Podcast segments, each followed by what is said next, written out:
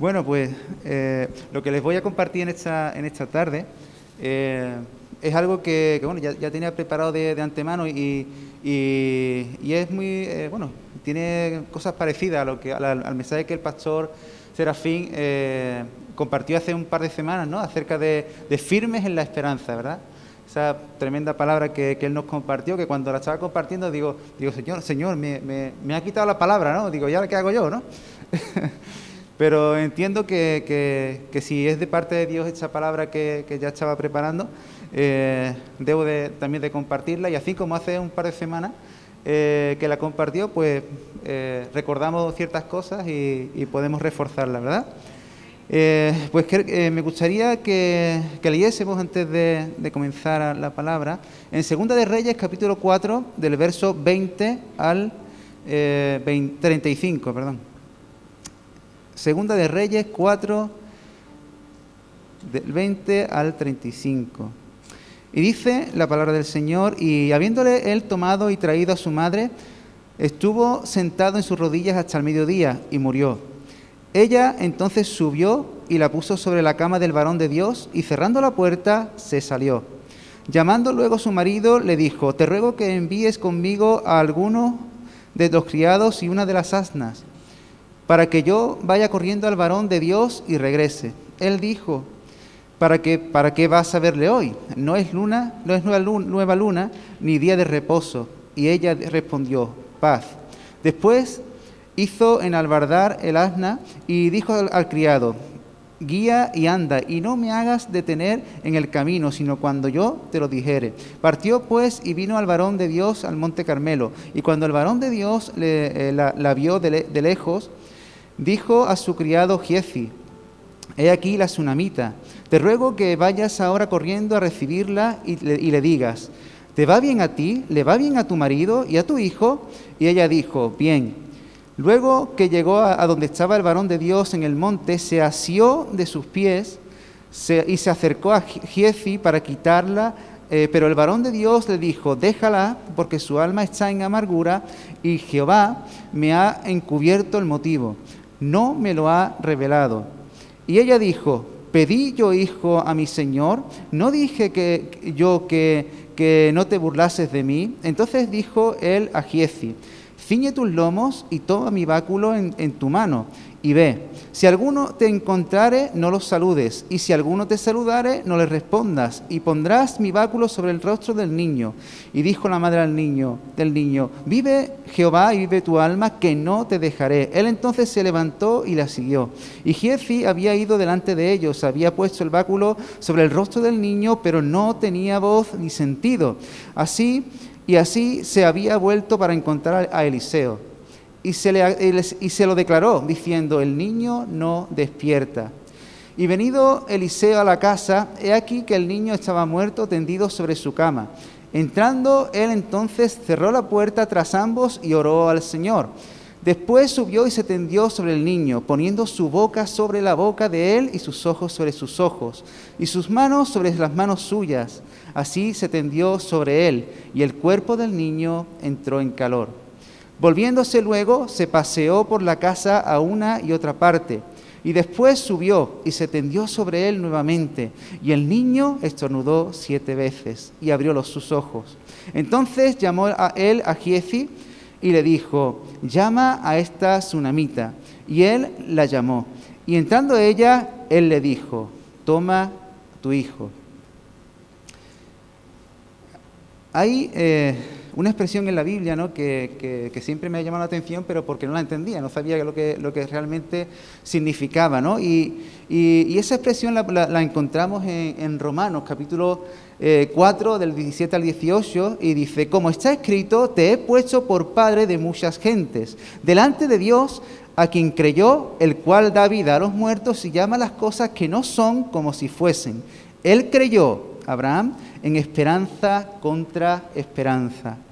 Para llegar a ser padre de mucha gente conforme a lo que se le había dicho, así será tu descendencia. Esperanza contra esperanza, ¿no? Eh, eh, esta expresión, ¿no? Nunca, nunca la había entendido, ¿no? No, sabía qué es lo que eh, quería decir, ¿no? Esperanza contra esperanza. Y, torpe de mí, que, claramente, o por lo menos eh, ahora lo veo más claro, en el mismo versículo, o en el versículo de antes, nos, lo, explica, ¿no? Y Abraham, eh, en su situación de, infertilidad, él luchó eh, esperanza contra esperanza, contra todo lo que se esperaba, resultado, pronóstico, probabilidad, posibilidad, Abraham mantuvo la esperanza depositando su confianza en lo que Dios le prometió. Creyó a la promesa de Dios en vez de al pronóstico humano. Dos realidades que luchaban entre sí, la, espiritual y la terrenal. la realidad espiritual anunciaba una esperanza que nos hablaba de un buen futuro. Pero la realidad terrenal, racionalmente, habla mal de nosotros y de lo que nos depara el futuro. La primera es la esperanza espiritual es improbable humanamente, pero la esperanza terrenal es probable. Así Abraham luchó manteniendo su esperanza contra lo que no era, contra lo que era muy probable que sucediera. Así Abraham creyó en lo que no se veía contra lo que sí se veía. Abraham creyó en las cosas que no eran como si fuesen. Eso es luchar contra toda esperanza. Por ello, y es evidente que, si miramos lo terrenal, normalmente nuestra esperanza morirá. Nuestra esperanza se mantiene viva siempre que, nos mantengamos mirando al invisible. Esta es la clave para nuestra victoria, para recibir la promesa, para mantenernos firmes, sin fluctuar en Cristo, que es nuestra esperanza. A lo largo de, nuestra vida, eh, usted y yo eh, estamos creyendo y luchando en esta esperanza, esperando lo espiritual contra lo que se ve en lo terrenal. Esperanza contra esperanza. Y un buen ejemplo de ello es la, tsunamita del texto que, hemos leído. La realidad le hablaba de, muerte, de aquella situación, que, aquella situación era el final. y no había posibilidad ni pronóstico favorable de solución. Contra toda esperanza, la vida de su hijo había terminado y ella depositó el féretro en esa habitación y cerró la puerta. En ese momento eh, ella podía haber decidido entre dos opciones. La puerta, cerrar la puerta a la esperanza o creer en esperanza contra esperanza. En cada momento de nuestras vidas tendremos también, eh, como esta es una mitad, eh, poder decidir entre estas dos opciones que, se nos brindan. En cerrarle la puerta a la esperanza, y ahí se acabaría todo, porque la esperanza, como dice la palabra de Dios, es nuestro ancla, que nos eh, afirma y que nos une a Cristo y al Dios vivo, ¿verdad?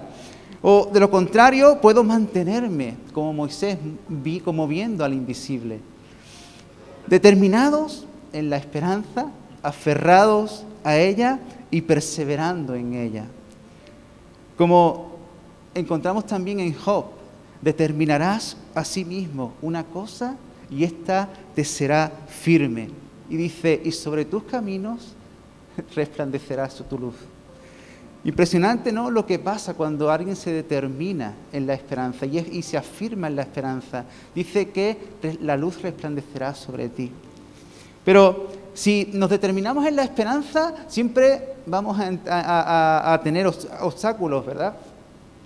Si nos determinamos en la esperanza, no estaremos exentos de, obstáculos. Esta mujer se determinó en esperanza, pero tuvo que sortear obstáculos, obstáculos como eh, la opinión y el comentario de su marido, no, no es el tiempo, ¿a dónde va? ¿No? Y tú y yo también vamos a enfrentar esos obstáculos. Habrá gente que te diga, no es el tiempo, ¿a dónde va? Ya no hay, nada que hacer, ¿verdad? La distancia y el tiempo entre Sunem y el Monte Carmelo, a unos, entre, unos dicen 24 kilómetros, eh, otros, otros 42, pero había una distancia, ¿no? Eh, implicaba un esfuerzo, una distancia, un tiempo. Y siempre el tiempo juega desfavorable a la esperanza, ¿verdad? Cuando algo se alarga en el tiempo, nosotros perdemos la esperanza, ¿verdad? Es otro de los obstáculos que, esta tsunamita, el tiempo, la distancia, tuvo que, sortear. Eh, las distracciones en el camino, ¿verdad? Eh, cuando estamos caminando, ¿verdad? Hay muchas distracciones que, nos, alejan, de esa esperanza que Cristo nos da. Y, o, las buenas intenciones incluso de la gente, ¿no? Eh, se, acercó a ella y le preguntó, bueno, ¿qué, es lo que te pasa, no? se preocupó por ella, ¿no? Pero esas buenas intenciones tenemos que tener cuidado, ¿no? Porque muchas veces nos distraen y nos alejan, de, nos hacen mirar para otro lado, de donde está nuestra esperanza, de aquello que quizás realmente nos va a dar la solución a lo que estamos buscando. Y tenemos que tener cuidado, aunque tengan buenas intenciones con nosotros, pero realmente eh, son esas buenas intenciones las que nos van a, seguir dando esperanza o nos van a obstaculizar. Eh, también la, incomprensión del siervo de Eliseo eh, eh, ella se aferró a Eliseo, pero, pero eh, no la, entendía, quería quitarla de allí, ¿no? muchas veces la incomprensión de la gente va a hacer que podamos perder la esperanza y querer cerrarle la puerta a toda esperanza. Y, como no, la, amargura, ¿verdad? La amargura es algo que, yo he experimentado y, es algo que te oculta los planes de Dios. Es algo que te deja ciego ante toda esperanza, ¿verdad? Eh, entonces, todo este tipo de, obstáculos podemos experimentarlo cuando nos determinamos en la esperanza, ¿verdad? Ella lo, sufrió, pero ella siguió adelante, ¿no? La tsunamita sorteó estos obstáculos y mantuvo la puerta abierta a la esperanza, no la cerró, aferrándose a las soluciones que Eliseo le dio. Y Eliseo le dio tres soluciones, ¿no? o, yo, entiendo que Eliseo pudo darle algunas soluciones. ¿Verdad? Ella se asió a, Eliseo y Eliseo le dijo al, a a, su siervo, ve y haz esto, ¿verdad? Y podemos encontrar como una de las soluciones es la palabra, la palabra ordenada, la palabra de Dios a nuestras vidas. Giezi fue allí al niño, eh, mandado por la palabra que había eh, dicho Eliseo, pero resulta que la palabra no, no dio resultado, el niño no reaccionó, siguió muerto. Y cuando te, aferras con tanta fe a, la palabra de, Dios, eh, como esta mujer, poniendo toda tu parte en comprender, en, vivir, en obedecer y en practicar la palabra de Dios y, no ves resultados, ¿no? Y, aparentemente eh, tú te estás esforzando y no pasa nada, ¿no? Como que a mí me ha, pasado y, a mí lo que me han dado ganas de decir, bueno, ¿y para qué estoy haciendo esto? ¿Por qué estoy viviendo así? ¿Por qué me estoy esforzando? ¿Qué estoy haciendo? ¿No? ¿Para qué? ¿No? Me pregunto, ¿no? Y, podemos perder la esperanza por culpa de que quizás no veamos los resultados a través de la obediencia a la palabra. También eh, Eliseo eh, entró en el aposento y empezó a orar, ¿no? Una de las claves, una de, de, lo que Dios nos ofrece para mantener nuestra esperanza es la oración, ¿verdad? Y cuando te aferras a la oración y, no ves los cambios que, tú necesitas o, que, o, no ves lo, lo que en ti se produce algo, un resultado, aparentemente, ¿no? Que, cuando empiezas a orar y, el cielo parece de bronce y, empiezas a orar y a clamar y, a interceder, pero parece que estás como, como picando piedra. Y yo sé bien de lo que estoy hablando, ¿no? Sé lo que es ponerme con un martillo y cincel a, picar eh, un hormigón. ¿eh? Y, también sé lo que es eh, vivir esto. Sé lo que es estar orando y parece que, aquello está más duro que... y, lo único que te dan ganas es de, abandonar. Eh, lo único que te dan ganas es de decir, ¿para qué? ¿Para qué sigo eh, levantándome temprano cada mañana? ¿Para qué sigo malgastando este tiempo que lo podía ocupar en otras cosas si, si aparentemente no, no pasa nada, ¿no? Y queremos cerrarle la puerta a toda esperanza. Y por último, también Eliseo hace algo también en este, en este momento, ¿no? Y es que él imparte de sí mismo en el niño, ¿no? Dice que eh, eh, se acuesta sobre el niño y pone su frente sobre su frente, sus ojos sobre sus ojos, su boca sobre su boca, sus manos sobre sus manos, sus pies sobre sus pies, ¿verdad? Él hace esto, ¿no? Y, esto me, me, llama la atención eh, en que es algo similar a lo que pasa cuando te pones en manos de alguien en la consejería, ¿verdad? Cuando alguien vas al pastor o vas a, no sé, a un psicólogo o vas a, un hermano, ¿no? Maduro en la fe y te pones en las manos de él y él imparte de, él en ti. porque de eso se trata la administración, la, la consejería, ¿no? De que una persona imparte lo que tiene en la otra, ¿verdad? Y Eliseo hizo esto, hizo esto en este niño, ¿verdad? Pero tampoco daba resultados. Al principio no daba resultado esta consejería, ¿no? El, que él había puesto de sí en esta persona, ¿no? Y en muchos momentos también encontramos que esto pasa en nuestras vidas, ¿no? Cuando nos ponemos en manos de alguien y, no vemos resultados, no vemos cambios y, nos desesperamos, pero si estoy acudiendo a, buscar ayuda, pero, pero no, no, no pasa nada, ¿no? Cuando te pones en manos de, otras personas para que te ayuden y te impartan de ellos, ¿no? Y, no ves reacción ni cambio. Esta la, la, por lo menos a mí me pasa, ¿no? Es la impotencia, la frustración, esta es la, decepción, que, lo que tienes ganas es de darle un portazo a la esperanza y decirle, bye bye, ahí te quedas, ¿no? Y creo que, esto no es solo lo que yo he vivido, ¿no? Porque abro mi corazón, eh, durante cuatro años es lo que estoy experimentando. Y, y, te dan ganas de decir, mira, que, que ore otro, que lea la palabra otro, que no me pongo en manos de nadie más. Te dan ganas de pegar un portazo y decirle, chao. Porque, ¿sabes lo que pasa cuando sucede esta cosa que te dan ganas de, cerrarle la puerta a la esperanza? Es que nuestros ojos están, eh, nos hacen ver contra toda esperanza que aparentemente es el fin, ¿verdad? Pero déjame decirte que por experiencia y por lo que veo en este texto, ese es el momento cuando cuando realmente tienes que luchar y creer en esperanza contra toda esperanza.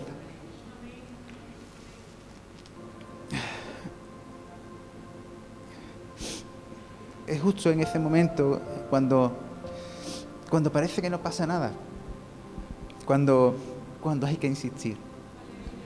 Es en ese momento cuando hay que insistir y hay que seguir adelante porque realmente sí hay esperanza. Sí hay esperanza. Sí hay esperanza. En esa situación había esperanza. ¿Y sabes por qué había esperanza? Porque el niño se estaba calentando. Con la palabra, con la oración y con la impartición de la ayuda de Eliseo, el niño estaba calentándose.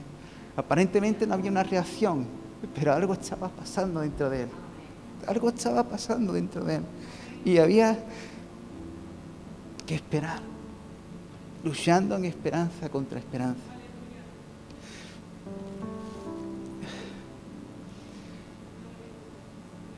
En Cristo hay, esperanza y, no debemos de cerrar la puerta a la esperanza. La palabra de Dios es efectiva y su tiempo y a su tiempo producirá el fruto por lo cual ha sido lanzada. La oración es eficaz porque entiendo que, que, prediquemos en algunas ocasiones que el cielo, está, el cielo está cerrado y que las oraciones son estorbadas, pero que desde que Jesús vino a la tierra los cielos están abiertos. Y él dijo que desde ese momento el reino de los cielos se había acercado y que Natanael vería ángeles subir y bajar de parte de él y Jesús sigue en la tierra porque su iglesia está en la tierra, los cielos están abiertos. Y él dijo, todo lo que pidieres al Padre en mi nombre, todo lo que se ajuste a mi nombre, yo lo haré. La oración es poderosa. Y Jesús eh, no solo nos ha dado la palabra, no solo nos ha dado la, oración, sino que Jesús nos ha impartido de sí mismo. Él eh, te ha dado de su calor y nos ha impartido de su vida. Y como dice Juan, en Él está la vida y la vida es la luz de los hombres. Qué mayor esperanza, ¿no? Que, esa luz está ahí para ti para mí. Qué mayor esperanza que, poder recibir esa vida de Cristo, que a pesar de que no parezca que pasa nada, pero esa vida está en ti. Al igual que Eliseo impartió de sí, que, al igual que Eliseo impartió de sí en aquel niño, Jesús ha impartido su espíritu vivificador en ti y en mí.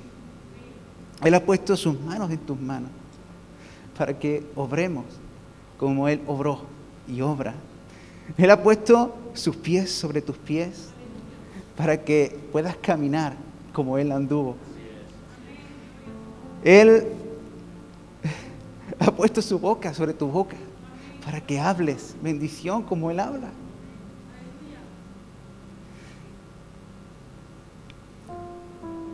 Él ha puesto su nariz sobre tu nariz para que respires aliento de vida.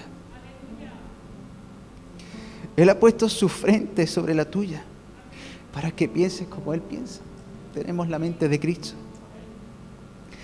Sus ojos en tus ojos, como dice la canción, para que veas como Él ve. Y su corazón en el tuyo, para que sientas como Él siente y ames como Él amó.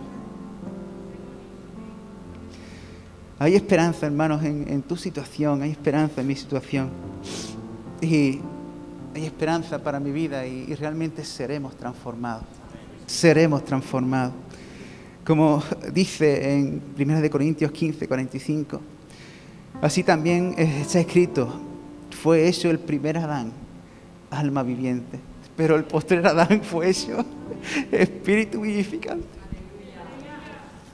Espíritu vivificante su poder vivificador está en ti y en mí. Así que no cerremos la puerta, porque hay esperanza, hay esperanza. En Cristo jamás, jamás será el final, jamás. Porque Jesús es la esperanza de gloria. En Cristo, en nosotros, la esperanza de gloria. La esperanza de gloria. Y yo no sé eh, cuál es tu situación, ¿no? estoy terminando. No sé cuál es tu, situación y qué es lo que estás viviendo. No sé qué es lo que vivirás en el futuro. Pero entiendo que, muchas veces eh, hemos cerrado la puerta a Jesús. Hemos cerrado la puerta a la esperanza y, y hemos dicho, chao, ahí te quedas hemos visto como que quizás la, oración no surgía efecto, la palabra tampoco, eh, eh, estás puesto en manos de alguien y tampoco he dicho, mira, aquí se acabó ya todo. Pero hay esperanza, hay esperanza. El postrer Adán es espíritu vivificante. Hay esperanza. Y yo te invito en este día a que podamos reflexionar y, podamos eh, cerrar nuestros ojos ahora y pensar eh, como hizo la tsunamita. La tsunamita eh, recibió la promesa del Hijo en esa habitación. En ese fue el primer lugar donde ella recibió esperanza. Y, ella volvió a ese lugar para recibir otra vez esperanza. Así que en esta tarde, ¿por qué no te pones a, pensar en ese primer día donde recibiste esperanza? Ese primer día donde te encontraste con Cristo y te dijo, tengo una, vida para ti nueva. ¿Por qué no reflexionamos en este día, en ese, en ese tiempo? Porque quizás muchos de nosotros hemos dejado a Jesús detrás de la puerta, pero Él sigue llamando. Él sigue llamando, Él no se cansa. Él sigue llamando. Pom, pom, pom, pom. Estoy aquí a la puerta y llamo. Si me dejas entrar, aquí estaré contigo y te daré esperanza.